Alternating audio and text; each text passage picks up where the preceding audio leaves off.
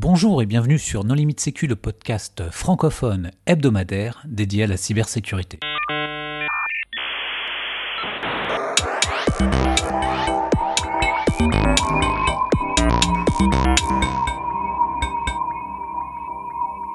Alors aujourd'hui, un épisode sur un gestionnaire de mots de passe qui s'appelle Secret in Me. Pour en discuter, nous recevons son créateur, Florian Gauthier. Bonjour Florian. Bonjour. Pour discuter avec lui, les contributeurs No Limite Sécu sont Christophe Renard. Bonjour. Hervé Schauer. Bonjour. Marc-Frédéric Gomez. Bonjour. Vladimir Collat. Bonjour. Nicolas Ruff. Bonjour. Et moi-même, Johan Uloa. Alors, Florian, est-ce que tu veux bien te présenter rapidement? Oui. Euh, du coup, donc Florian Gauthier.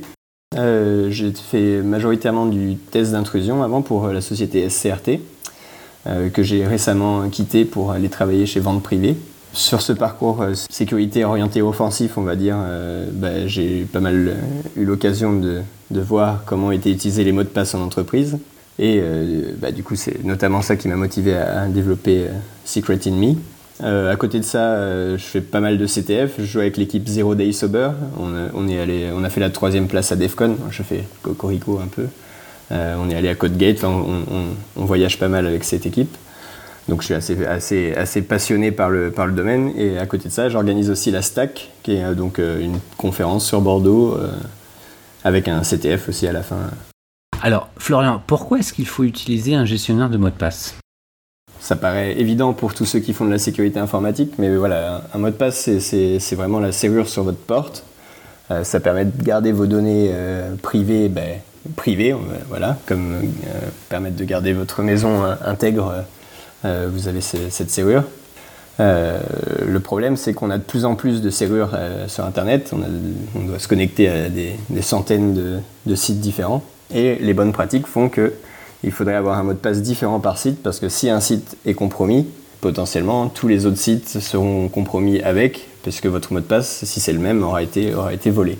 Du coup, euh, comme c'est inhumain de, de, se souvenir de centaines de mots de passe euh, différents, complètement différents, hein, je ne parle pas de, de petits tricks qu'on on, essaie de trouver au début, où on fait des petites permutations à droite à gauche, ça, ça, ça, tient pas la route. Enfin, c'est vraiment impossible d'avoir, d'avoir, de, de mémoriser tous ces mots de passe.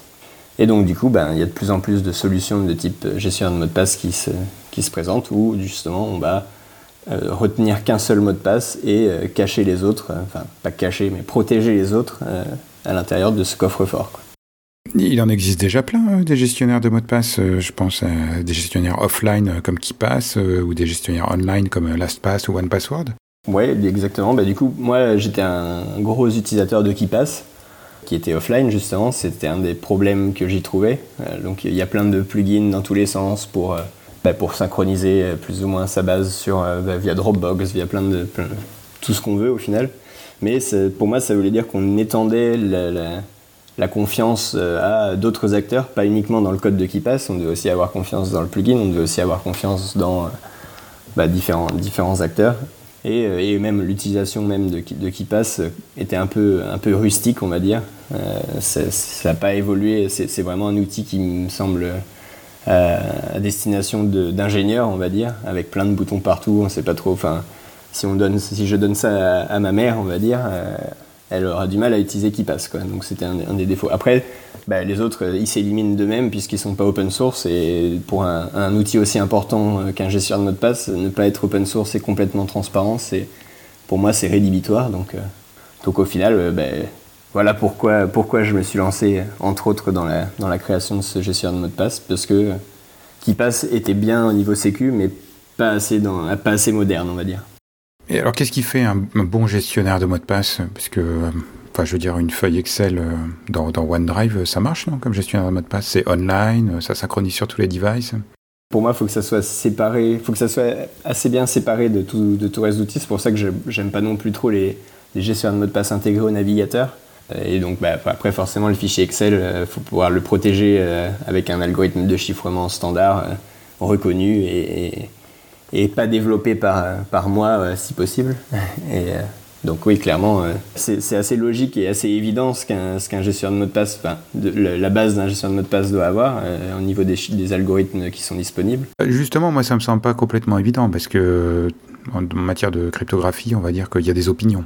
Est-ce que les courbes elliptiques sont backdorées, etc. Enfin, justement, j'essaie de t'apporter, d'atterner sur ce terrain pour que tu nous expliques un peu les choix d'architecture que tu as fait. On pourra discuter aussi du choix d'électrons, par exemple, comme base de développement. Au final, euh, c'est un autre point aussi que je trouvais important dans mon, dans gestion de mot de passe, c'était le, fait que je voulais pas euh, que des gens aient à installer un, énième logiciel aussi. Ça, ça faisait partie des, contraintes que je me suis imposées au final euh, au début. Donc pas d'installation de, pas de, de logiciels lourds. Et donc dans ce cas-là, on, se retrouve un peu coincé si, ben, par exemple, vous êtes dans un cybercafé, on va dire. Bon, c'est pas l'endroit le plus safe pour euh, déloquer votre gestion de mot de passe, mais où vous êtes chez votre grand-mère au fin fond de, la France et vous avez besoin d'accéder à un truc. Euh, soit vous devez installer votre gestion de mot de passe, puis euh, récupérer votre, votre coffre-fort, puis le déchiffrer, ainsi de suite. Et au final, moi, ben, étant donné que dans le browser, ben, il y a des normes de cryptographie qui ont été intégrées assez récemment. Euh, donc il y a la Web Crypto API qui a été intégrée. Je me suis dit, on peut réussir à faire un gestionnaire de mot de passe qui se fait complètement client-side et euh, qui n'utilise uniquement que bah, de l'HTML, du JavaScript embarqué dans le navigateur. Mais le chiffrement dont tu parles demande aussi d'avoir euh, un tiers de confiance, c'est-à-dire le, le, provider. Parce que tu parles d'une solution sans client lourd, ça veut dire que tu héberges quelque part alors oui, on peut backdoorer, du coup, c'est clair, le, code, du JavaScript qui tournera. Euh, donc ça, c'est bah, une des faiblesses directement du, produit. Euh, après, vous pouvez aussi télécharger ce, code HTML et, euh, et dans ce cas-là, bah, vous l'hébergez enfin, soit chez vous. Pour nos auditeurs qui nous écoutent, on peut créer une instance de Me sur un serveur interne et l'utiliser pour une équipe, par exemple, euh, de dev euh, ou de sécurité. Ouais, il y avait aussi ces points-là. Et comment tu fais pour passer les audits Parce que tu, te fais auditer à un moment dans, les grandes entreprises.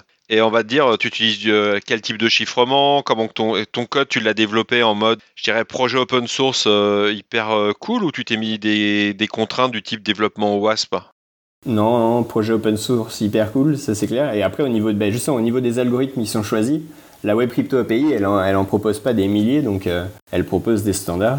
Marc Frédéric, euh, quand tu utilises KeePass ou Dashlane, euh, tu sais répondre à ces questions? Bah, je l'utilise pas. KeePass est certifié par l'ANSI, voyons. Non, Marc Frédéric utilise Excel. Exactement. Une feuille Excel sur une cellule blanche écrite avec du caractère en couleur blanc, vous trouverez jamais le mot de passe. Je, je parlais de feuille Excel pour susciter la discussion. Je ne recommandais pas ça à nos auditeurs. Secretin utilise en fait les API web crypto des navigateurs. Donc c'est vrai que euh, ce que disait Florian, c'est qu'il justement il s'est pas emmerdé à recoder euh, tous les algos de chiffrement, qui est la pire chose à faire en crypto. C'était aussi un des points importants, c'est que moi je suis pas un cryptopathe euh, et à aucun moment il fallait que je code moi-même la crypto, sinon je savais que j'allais me prendre des flopées de, de critiques. Du coup, euh, du coup voilà, il y avait ça aussi. Je voulais pas installer de logiciel lourd et je voulais pas développer moi-même euh, les algos de crypto. Et ben, par chance, euh, W3C avait défini des standards de cryptographie, du coup, qui sont développés par les ingénieurs de chez Google, par les ingénieurs de chez Microsoft, par les mecs de chez Firefox. Le choix de m'appuyer sur les implémentations du coup des navigateurs, ben, ça m'enlevait la, la responsabilité de coder la crypto. Mais je me suis dit, voilà, de toute façon, je voulais minimiser un maximum aussi la, confiance qu'on devait avoir dans mon, dans mon outil. Et du coup, je me suis dit, bah, les algos de crypto, euh, euh, quel outil on utilise tous les jours et si on n'a pas confiance dedans, euh, de toute façon, on ne peut pas faire grand-chose. C'est le navigateur. Donc, utiliser les, algos du navigateur, les algos de crypto du navigateur. Si le navigateur est backdooré, je ne pense pas que ce soit Secret Me qui sera le plus, le plus perturbé si c'est le navigateur qui est backdooré. Donc, donc on, est, on est à un niveau de confiance qui reste Après, les gens trouvent ça bizarre d'utiliser un gestionnaire de mot de passe dans le navigateur, des fois, parce que justement, c'est un truc qui peut se faire backdoorer. Euh, il peut y avoir euh, potentiellement des attaques entre les onglets ou ce genre de choses. Mais ça me reste, ça, pour moi, ça me semblait euh, ben voilà, minimiser un maximum cette surface de, de confiance. Quoi pour préciser quand même, quand on parle de, la cryptographie euh, dans le navigateur, c'est pas de la cryptographie implémentée en JavaScript, c'est de la cryptographie, c'est les fonctions de cryptographie fournies par le navigateur qui sont euh, appelées depuis JavaScript. Euh, ce qui est un petit peu différent de certaines libcrypto qu'on trouve en JavaScript qui, elles, sont beaucoup plus backdoorables. On m'a souvent aussi dit pourquoi tu n'as pas fait du, avec du, du libPGP un truc? Ben voilà, pour moi, il fallait augmenter la confiance vers les créateurs de la libPGP en JavaScript. Je, ne critique pas ce qu'ils font, c'est certainement très, bien, mais ça faisait un acteur supplémentaire dans la, chaîne. Là, pour moi, on a besoin d'avoir confiance ben, dans ce que j'ai développé et dans le navigateur qu'on utilise. À savoir que, euh, heureusement que Chrome était là, parce que eux, ils ont implémenté la Web Crypto API depuis trois ans, depuis que j'ai commencé le projet, quoi.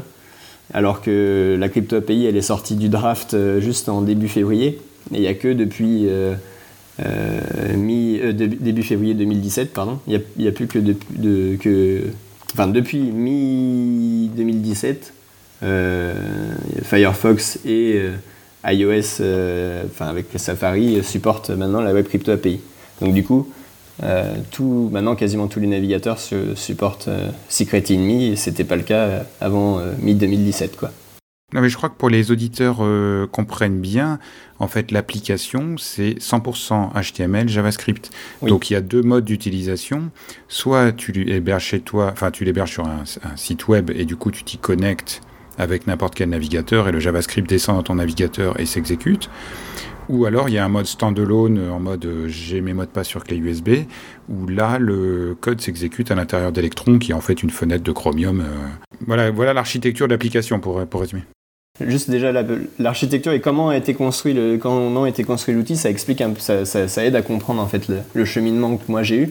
À la base donc j'avais KeePass et je voulais euh, bah, utiliser mon navigateur pour faire pareil que, que passe. Quoi. Je, je voulais plus. Euh, euh, voilà, je voulais passer à autre chose.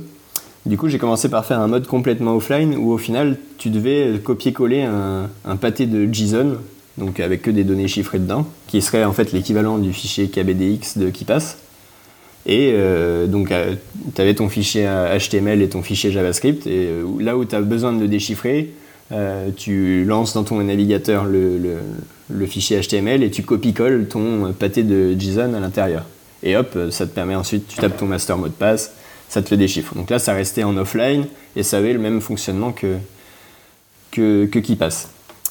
Après, forcément, du coup, un des trucs que je, critiquais sur KeePass, c'est le manque de, synchronisation dans le projet. Donc, une fois que j'avais cette, couche où j'avais pu m'assurer, euh, en gros, que la confidentialité des données, elle était, euh, elle était, elle était faite par la cryptographie, au début, je t'avais même dit, est-ce qu'on pourrait pas publier sur GitHub euh, directement depuis le, client en JS euh, les modifications de, la base de données? Et du coup, publiquement, les données, elles sont, euh, elles sont publiées, mais elles sont chiffrées sur GitHub. Bon, c'était un peu, c'était un peu osé comme, comme idée. Et du coup, après, voilà, je me suis dit, bah, je vais faire un serveur au final qui va juste, lui, s'occuper de stocker cette base chiffrée et de te la redonner quand tu lui demandes, quoi. Un truc, truc classique. Et le fait d'introduire le serveur, ça me permettait quand même de faire une couche d'authentification logique, on va dire, côté serveur, où je donne la base chiffrée que si euh, je t'ai reconnu quand tu t'es authentifié. Quoi. Alors, il faut préciser que le serveur aussi est développé en, JavaScript avec du Node.js. Voilà, bah, euh, tant qu'à faire, je suis resté sur du JavaScript. Et la base de données utilisée par le serveur, c'est CouchDB, qui utilise aussi du JavaScript pour faire les, pour faire les, les vues, euh, les vues de la base de données. Enfin. Donc une fois que j'avais le serveur avec de l'authentification, ça, donc ça m'a permis de, de, rajouter aussi. Ah oui, alors j'ai oublié d'en parler de ça aussi. euh, c'est qu'il y a une donnée particulière qui n'y avait pas aussi dans KeePass, c'était la dimension de partage de mots de passe. Alors, on va me dire justement, les, mots de passe, ça se partage pas. C'est pour ça que j'ai appelé ça Secret Enemy, parce que du coup, je considère que c'est des secrets et plus des mots de passe. Mais en, règle générale, ben, en entreprise, on a, besoin de partager des mots de passe, même si c'est pas forcément des mots de passe qu'on doit utiliser, mais le mot de passe route d'un serveur qu'on n'utilise jamais, mais qu'on a besoin de garder quelque part et que l'équipe euh, a besoin de, savoir comment y accéder, bah, il faut trouver un moyen de le, rendre accessible à plusieurs personnes. Et ça, il y avait encore moins de solutions euh, open source qui existaient pour gérer cette dimension de partage de mots de passe. Donc du coup, euh, une fois le serveur mis en place, on peut aussi assurer le côté logique, dire, ben, euh, donner des droits différents sur un, mot de passe. Dire, est-ce qu'on donne les droits de lecture seule, lecture-écriture, ou les droits de lecture, écriture et repartage. Ouais, ce qui est pas mal, c'est que ça permet de travailler en équipe et de partager des mots de passe à plusieurs personnes et de donner des droits sur des mots de passe. euh, ça, c'est plutôt pas mal. Voilà, c'est ça. Mais ça, c'est assuré parce qu'il y a un serveur qui est capable de voir un flag. euh, Alors, tant qu'un mot de passe a jamais été partagé avec quelqu'un, la, on va dire la, confidentialité des données, elle est assurée toujours par la cryptographie. Par contre, le fait que euh, ce mot de passe il soit partagé en lecture seule, en lecture-écriture ou, euh, euh, lecture-écriture partage, ça, c'est assuré par la logique du serveur. Donc, si le serveur est compromis, on peut compromettre les droits qu'on a sur un secret. Mais on peut toujours pas compromettre le contenu des secrets. Donc, pareil, même si on communique sans l'HTTPS, bah, tout ce qui transite, tout a été fait côté client. Donc, c'est bah, pas grave de- de communiquer en HTTP vu que c'est que des données chiffrées. Donc, euh, si le serveur est compromis ou le réseau est compromis, on n'est pas, pas perturbé sur, sur les échanges. Alors après, du coup, l'étape suivante, ça a été de rajouter des protections quand même sur le, sur le serveur, puisque ça veut dire qu'on peut commencer à brute forcer euh, euh, des mots de passe. Donc du coup, la détection par adresse IP, c'était encore, c'est, pas, ça paraît évident aussi. Et on peut rajouter de la, de la double factor authentication. Euh, donc ça, ça peut être, euh, enfin, c'est, clairement intéressant pour, euh, pour un gestionnaire de mot de passe, qui n'a pas donc dans qui passe. Et donc on se retrouve avec un serveur qui, qui t'authentifie avec ton mot de passe plus ton double facteur plus une détection par, par adresse IP si c'est brute forcé. Donc on retrouve un niveau de sécurité un peu plus élevé, ben, comme, comme dans le mode offline. Quoi. Ensuite, encore une étape, euh, le problème c'est que ça devenait super chiant de se connecter pour euh, déloquer son mot de passe. Je sais pas si vous utilisez KeePass récemment, euh, régulièrement, mais bon, KeePass déjà, si vous mettez le auto logout euh, au bout d'un moment, faut quand même taper à chaque fois son master mot de passe, c'est un peu chiant. Et là, du coup, il fallait taper son master mot de passe et taper sa clé, enfin son double factor authentication que j'ai mis avec Google Authenticator. Et donc, ça devenait super chiant. Du coup, j'ai rajouté encore une feature qui permet de truster le device sur lequel on se connecte. Bon, c'est pareil, c'est encore une fois un truc assez classique. Et donc, si on se connecte depuis le navigateur euh, avec lequel on a activé cette feature-là, on nous demande simplement un short pass. Donc, euh, on a quand même besoin de mettre un, petit mot de passe. Et euh, ça permet de déloquer. Il y, a, donc, il y a un morceau qui est stocké dans le navigateur, un morceau qui est stocké sur le serveur et le short pass. Et si on a ces trois infos-là, on peut récupérer la clé privée qui permet de faire la suite. Ouais, sur KeePass, je précise quand même que tu as des intégrations avec YubiKey, des choses comme ça, qui te permettent de juste toucher ta clé plutôt que d'avoir à taper un mot de passe de 40 caractères. Quoi. Ouais, c'est ça, mais pour en- encore une fois, c'est un. Enfin, alors je vais passer pour parano ou alors euh, d'être de mauvaise foi. Non, mais je trouve. Enfin, il y a plein plein de plugins qui sont intéressants, mais encore une fois, ces plugins-là, à quel niveau, de quel niveau de confiance on a dans ces plugins? Est-ce qu'ils ont été développés par les. Enfin, tu, tu disais tout à l'heure, KeePass a été validé par l'ANSI euh, dans une version très spécifique, je sais plus laquelle. Et un peu ancienne. Et ouais, voilà. Est-ce que, euh, est-ce que les plugins, euh, est-ce que rajouter tout un tas de plugins qui permettent de faire la synchro avec Dropbox plus le YubiKey plus machin, ça étend pas euh, à un nombre d'acteurs beaucoup plus important le, le- le risque de se faire compromettre quoi. Là, tu utilises juste, euh, tu peux utiliser la YubiKey en clavier en fait. Et du coup, quand tu la touches, elle envoie des séquences de touches euh, qui remplacent, qui tapent ton mot de passe à ta place. Oui, non, c'est, clair. Mais, du coup, je lance pas trop la pierre non plus sur KeePass, qui fait très bien le travail sur, la partie robustesse du, co- du coffre-fort. voilà, et du coup, pour revenir à ce que tu disais avec Electron, euh, bah, pour les gens qui euh, me disaient euh, bah, c'est pas terrible d'utiliser le navigateur comme gestionnaire de mot de passe, je me suis dit bon, on va quand même proposer un client lourd. Et en fait, du coup, Electron qui permet de wrapper à la fois euh, le moteur de Chromium de Blink euh, et euh, Node.js, euh, bah, du coup moi ça me fait rien à développer, j'ai juste à dire bah, tu prends ce, code-là et tu le fais tourner dans un client lourd.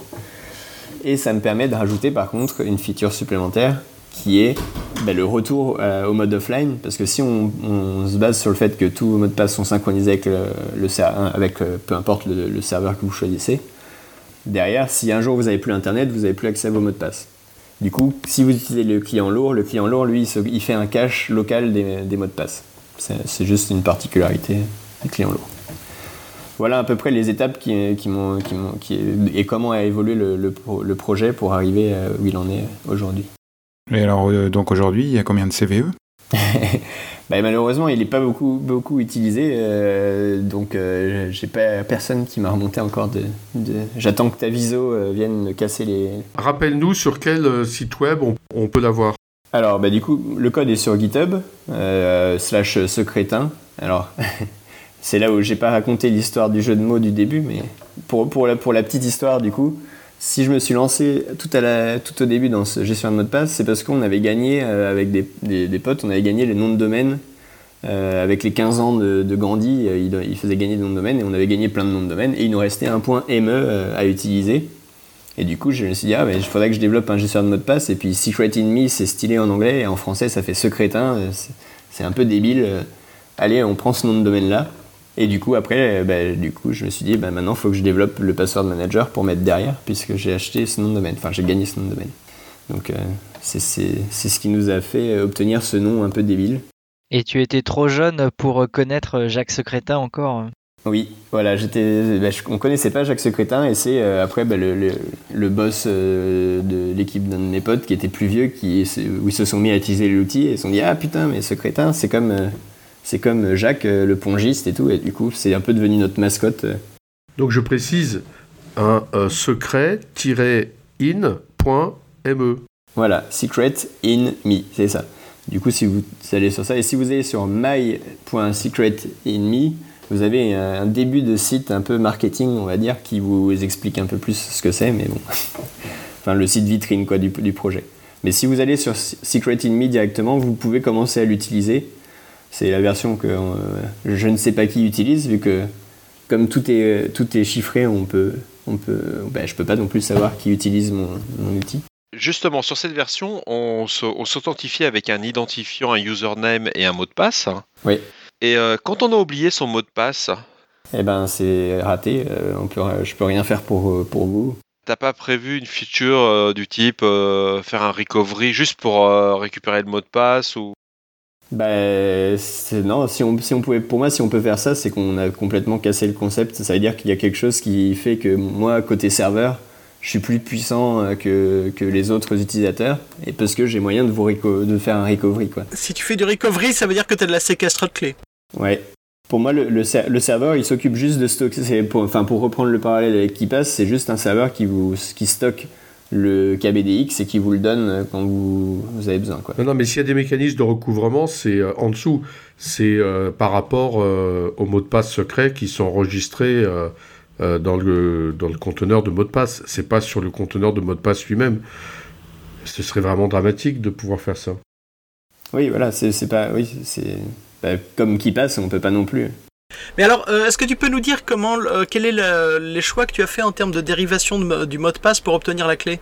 Alors, bah, c'est du PBKDF2 euh, SHA-256 et avec un nombre d'itérations plus de 100 000, avec un, enfin c'est un nombre aléatoire de- d'itérations mais supérieur à 100 000, voilà. Et avec bah, un, un salt euh, aléatoire aussi. Et, pourquoi le nombre d'itérations est aléatoire? Bon, j'avais vu euh, dans, dans ce- ce- certains, sur certains articles que bah, ça rajoutait un truc un peu chiant pour. euh, mais ça change pas, voilà, ça change pas, pas énormément les choses. Oui, oui, non, mais c'est- un choix, c'est un choix rigolo. Bah, c'est une donnée supplémentaire à récupérer pour savoir comment, euh, comment faire le brute force de chaque mot de passe. Quoi. Il faut, c'est une config à faire en plus, euh, potentiellement dans le jeune. euh, Oui, on avait vu que dans VeraCrypt, l'auteur avait fait un choix un peu similaire. Et je reviens quand même à ma question, je crois que c'est aussi Vlad qui l'avait posée. Combien de CVE C'est-à-dire, qu'est-ce que tu as mis en place euh, dans le, processus de développement pour assurer qu'il n'y ait pas de problème? Est-ce que, par exemple, tu développes en, Ty- en TypeScript Est-ce que tu fais du CoffeeScript Est-ce que tu as des linters Est-ce que tu passes des analyseurs automatiques? Ouais, ouais, euh, bah, du coup, ça, c'est un, un des trucs, moi qui viens du monde de- du pentest, on n'est pas réputé pour être des très bons développeurs, on est, on est réputé pour développer des trucs un peu, un peu crappy.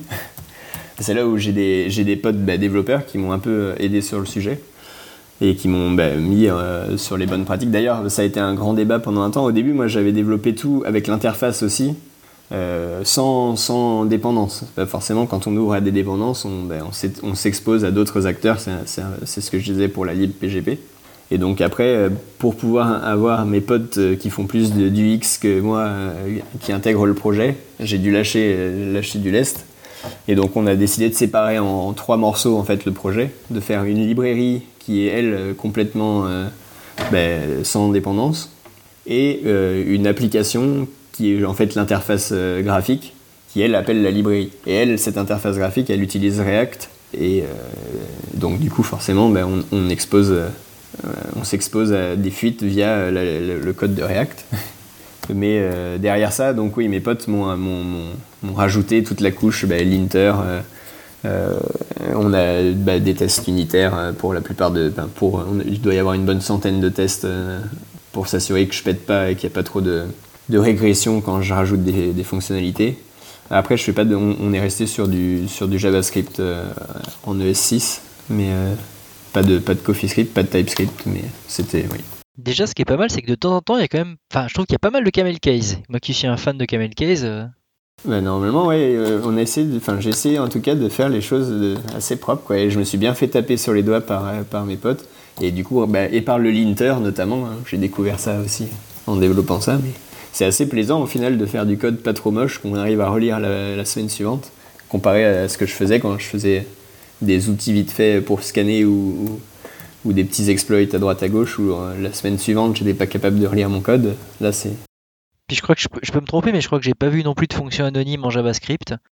J'ai pas vu beaucoup de commentaires dans le code non plus. Ouais, ça c'est vrai, il a pas trop de commentaires. Ouais, ouais mais c'est parce que le code est self euh, self euh, self documented quoi. Et quand, quand, tu charges React et les dépendances externes, elles sont chargées depuis la même source que le oui que oui. Hein? Oui, oui, elles sont pas chargées depuis chez Facebook. Euh. Et du coup, bah d'ailleurs, le, Secret in Me, quand vous allez sur l'URL, c'est le, c'est GitHub qui est, enfin, on utilise GitHub Page quoi. C'est le code que vous voyez sur la branche GitHub Page qui est euh, normalement, si GitHub ne ment pas, c'est celui-là. Euh, on n'a pas d'autre serveur que GitHub quoi. Pour la, pour la part. Donc c'est ce qui assure la haute dispo du, du c'est GitHub en fait qui assure la haute dispo de, de ton infra. Alors de la partie statique, du code statique en fait. Après, le serveur qui héberge les données, euh, là, il est chez AWS. Enfin, je c'est pas mal baladé, on, a pas mal cherché. J'étais chez, on était chez IBM à un moment parce qu'ils avaient une version, ils avaient un CouchDB as a service, mais IBM est devenu trop cher, donc on est repassé sur AWS. Euh, donc oui, le, serveur par contre, c'est euh, et actuellement vu que c'est plus un, on va, le, le, site actuel, c'est plus, on va dire, le site de démo j'ai aucun service commercial ou service après-vente, enfin, il n'y a rien qui est vendu, quoi, donc je peux pas vous garantir qu'il va pas tomber.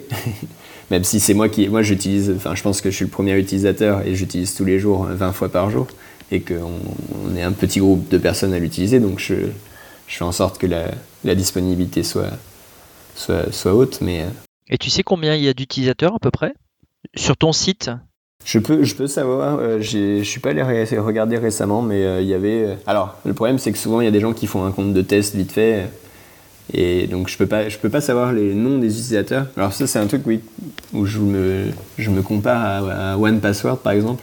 Je sais que OnePassword est assez réputé pour. Bah, pour le, il n'a pas été pété niveau, niveau sécu comparé à l'espace. Par contre, il est vachement critiqué sur les métadonnées.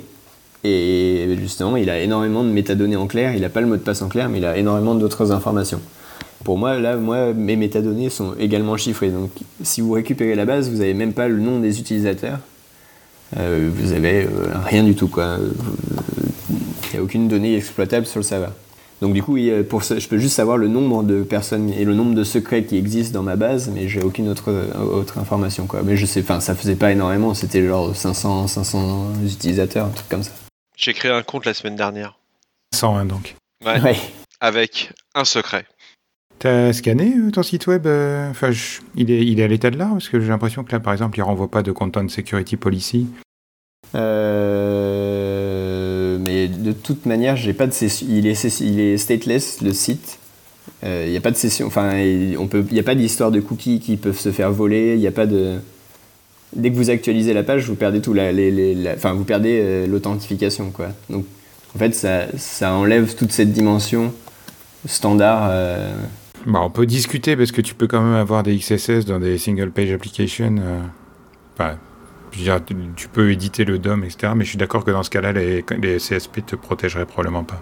Oui, oui c'est clair qu'on pourrait, on pourrait avoir une XSS, vu qu'on peut partager un secret, on pourrait avoir à la réception du partage, s'il y a un problème une XSS qui permettrait de voler, euh, qui permettrait de voler les secrets, oui. Imagine un utilisateur qui met des guillemets dans son mot de passe, par exemple. c'est clair, ou euh, or 1 égale 1, et j'ai pas pensé à ce... Non, si tu as une XSS avec des guillemets dans le, avec des caractères du mot de passe, ça veut dire que le mot de passe est envoyé en clair au serveur. C'est pas bon signe. oui, mais même la description du secret, enfin tout ce qui est secret, tout, tout, est, tout, est, tout est chiffré, donc il n'y a pas de. Mais au moment où c'est déchiffré, ça pourrait être mal, mal interprété par le, par le code. Et euh, oui, on pourrait imaginer des XSS si on fait n'importe quoi. Mais là, normalement, React, euh, React nous protège assez bien, puisque si on veut des XSS, il faut vraiment appeler la fonction euh, qui s'appelle ne m'appelez pas parce que c'est une fonction dangereuse. Et c'est pas à exclure. si on a une XSS dans le projet, ça mettra à mal l'application. Oui, parce que tu peux imaginer un, administrateur malicieux qui partage un secret avec un de ses collègues et le secret en question déclenche une XSS dans le, dans le collègue. Donc là, effectivement, c'est un scénario qui reste, qui reste valable. C'est ouais, ça, c'est un des, un des, scénarios les plus plausibles si pour exploiter une XSS, c'est clair. Ok, est-ce que vous avez des axes de développement en cours? Je pense par exemple à les intégrations avec euh, la base de Troy Hunt ou l'intégration mobile ou euh, faire des extensions de navigateur ou ce genre de choses. Enfin, Déjà, ils ont Documentation Improvement, Institutional Website. Parce que sur le site, il y a marqué What's Next. Ouais, ouais, c'est ça. Trace Access. Ouais. Export-import between secreting instance. Ça, ça a été fait, ouais.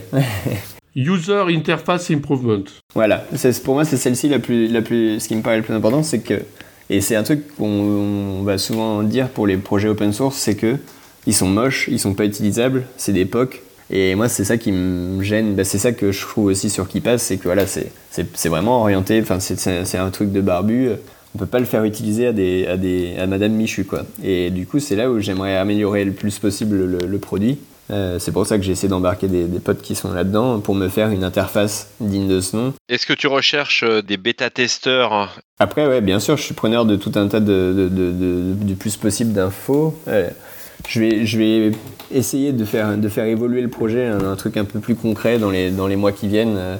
Euh, avec potentiellement bah, pouvoir euh, faire du, euh, du on-premise ou des trucs bah, comme, comme tout modèle open source fait au bout d'un certain temps. Mais pour l'instant, j'aimerais. Le truc qui est pour moi le plus urgent à améliorer, c'est l'interface et l'expérience utilisateur.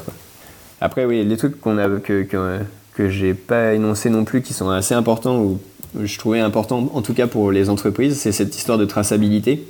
Parce que quand vous récupérez, en fait, le, ben, fait d'avoir le serveur, quand vous récupérez vos, secrets, en fait, la la première, quand vous connectez la première fois, vous récupérez les métadatas, ce qui va me permettre moi de faire une liste et de faire des tris par liste avec le nom des secrets, mais vous récupérez pas toute la base d'un coup. Et du coup, quand vous cliquez sur un secret, il y a une nouvelle requête qui va partir pour récupérer le contenu vraiment du secret. Et ça, du coup, côté serveur, ça me permet de faire une traçabilité mais une traçabilité qui est inutilisable pour le serveur. C'est-à-dire que le serveur, il sait qu'un utilisateur avec un identifiant euh, a, accédé à un secret avec un autre identifiant et a tenté de le lire ou de l'écrire. Mais on peut pas il ne peut pas faire les liens. Donc c'est-à-dire qu'il faut trouver un mécanisme. Et là, pour moi, c'est de, de, l'UX euh, à côté. C'est que un utilisateur pourrait dire, bon, ben, ce secret, je voudrais savoir tout ce qui s'est passé dessus et donc le serveur peut t'envoyer les logs de ce secret, mais il n'y a que toi en tant qu'utilisateur qui est capable de faire le lien entre un ID et le nom des utilisateurs en question, puisque tu es le seul à savoir déchiffrer ces informations-là.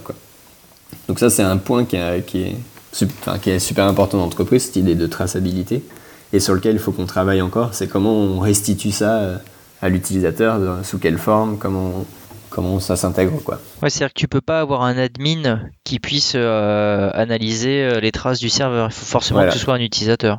Et là, on, on met le doigt sur un des points qui va sûrement refroidir beaucoup de beaucoup d'entreprises. C'est cette histoire de, il n'y a pas de super admin quoi. On peut pas être super admin. Il y a pas, tout le monde est au même niveau. On peut être, en fait, on est super admin de ces secrets concrets et on décide ou non de les partager avec quelqu'un d'autre mais euh, c'est pas l'admin du serveur, il aura pas plus d'informations et il pourra pas. Euh, c'est super sain comme approche parce que l'admin est quand même un des maillons faibles. Bah du coup oui, ça, ça, chacun a ses secrets et c'est tout quoi. Et on, on, connaît que les secrets qu'on a eu de partager un moment dans la, dans la vie du secret. Ouais, t'es que dans le besoin d'en connaître. Après, ça pose des problèmes en fonctionnement en équipe. C'est que, de ce que j'ai compris, sauf si tu as, changé depuis, mais tu peux pas euh, désactiver ou supprimer un utilisateur. Non, ça, on, en avait discuté, mais c'est vrai, mais euh, on peut pas supprimer un utilisateur comme ça. Parce que, et pour moi, c'est la, méthode, c'est pas de supprimer. Si un utilisateur part de l'équipe, c'est pas ça qu'il faut. faut pas supprimer ses droits d'accès sur le mot de passe. Il faut changer le mot de passe, lui supprimer les droits sur ce mot de passe, et ensuite, potentiellement, on peut supprimer l'utilisateur, mais à la limite, c'est une cadet de soucis parce que de toute façon, il peut plus y accéder à ce mot de passe. Mais si on se dit juste, bon, bah, je supprime ses accès et puis c'est tout, ça veut pas dire que lui, il a pas noté dans son coin euh, le mot de passe et puis il y accédera après euh, d'une autre manière, quoi. Ouais, mais regarde la difficulté quand tu es, en société, tu, travailles avec des gens internes, externes. Donc tu vas avoir un prestataire qui vient, il va stocker un certain nombre de mots de passe, la personne s'en va. Si, si c'est que des mots de passe personnels, personne ne va l'utiliser, mais s'il utilise des, entre guillemets, des mots de passe euh, pour des machines avec des accès partagés, tu... c'est un cas que tu as, prévu de faire dans le futur ou pas? C'est de la team, quoi. Pour moi, théoriquement, théoriquement si c'est un prestat, il vous a installé vos serveurs, il vous partage les mots de passe de ces serveurs-là en vous mettant les droits de, repartage, et vous, ben, vous pouvez lui départager ensuite le secret et euh, changer, le, changer le mot de passe après. D'accord. Oui, il devrait plus y avoir de mot de passe qui traîne après le départ d'un prestataire. Ça se fait mm. pas, ça. Mais ben voilà. Et alors que si on, enfin pour moi, si on avait la facilité de dire bon ben je lui enlève ses accès, euh, on, aurait tendance à oublier d'aller changer le mot de passe. En fait, ce qui est important, c'est de changer ce mot de passe. C'est pas de lui enlever les accès à ce mot de passe, puisqu'en fait, il l'a il eu un moment l'accès à ce mot de passe. Donc. Et si on héberge la solution euh, sur un serveur, est-ce qu'il y a un, un process d'upgrade euh, facile pour monter de version? Ouais, normalement, c'est bah, documenté sur le GitHub. Euh, vous avez un dist, euh, un dist à, extraire et euh, npm install et npm start et ça, ça, doit, ça, doit, ça, doit faire le travail. Et pareil, mais après le, code source, ben, le, code le code client, c'est un, un, fichier HTML et un fichier. Donc pareil, vous avez, vous clonez le, le GitHub page et vous avez la même chose. Quoi. Vous avez juste à changer l'URL du, serveur API, on va dire, euh, et, c'est bon. Est-ce qu'il y a un plan pour gagner de l'argent et pour euh, garantir de la haute dispo? Ben oui, du coup, c'est ce que je disais plus ou moins tout à l'heure. Je suis en train de me rapprocher de. Bon, ça, ça me hérisse un peu les poils, mais de, de, business euh, développeur, truc muche, startup bidule. et puis il y a un truc comme ça sur Bordeaux.